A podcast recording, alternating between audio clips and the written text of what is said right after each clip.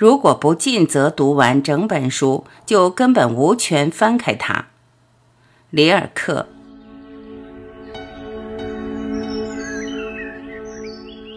小时候，我以为在以后的某一天，当所有职业纷至沓来的时候，阅读是一种可以为自己选择的职业。坦率地说，我没有明确想过这会是在何时。我相信。当生活发生某种突变时，就会觉察得到，那时它只是外部的事，就像以前它只在内里。我想象生活将清晰明确，绝不会被误解。它一点也不简单，相反，真的很麻烦。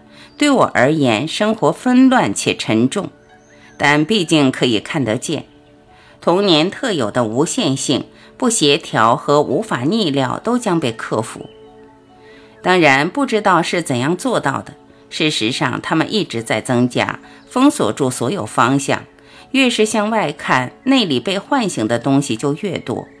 上帝知道他们从何而来，但也可能他们增长到极限就一下子断掉。容易观察到，成年人很少因此不安。他们走来走去，判断着，行动着。如若陷入困境，那也只是外部的遭遇。我把阅读推迟到开始发生这些变化的时候，那时就能像对待熟人那样和书籍打交道，会有为书而在的时间，一段固定、平稳、惬意流过的时间，不多不少，恰好合适读上一本。当然，会有一些格外亲近的书，不是说不会受其所害，偶尔也会因为他们耽误半个小时。错过一次散步、约会、戏剧的开场或一封急信。之所以举出这些现象，是因为我十分鲜明地亲身经历过。那是在沃尔斯格尔德假期时，我突然迷上阅读。事实很快表明我不会读，这当然比我预想的时间要早。可在索伦与同龄人共同生活的那一年，让我怀疑起原来的打算。一些突如其来的经历找上我，他们明显是在把我当成成年人对待。那是些与现实等大的经历，与其本来面目一样沉重。当我理解他们的真实性，也就在某种程度上领悟到童年无穷无尽的现实。我知道童年不会结束，正如其他东西未曾开始。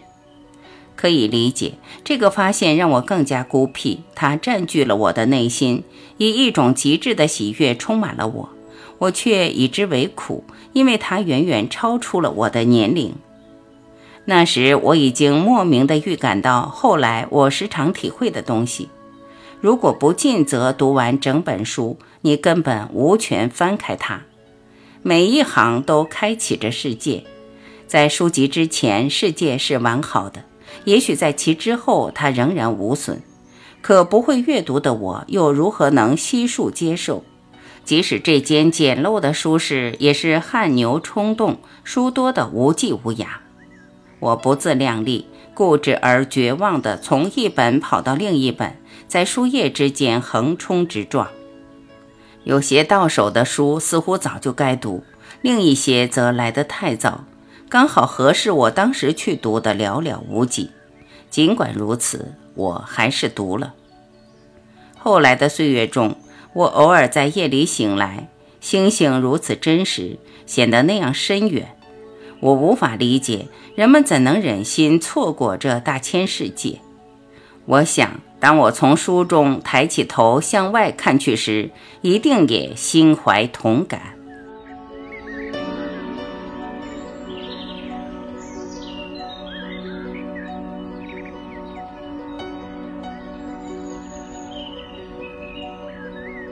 感谢聆听，我是晚琪，再会。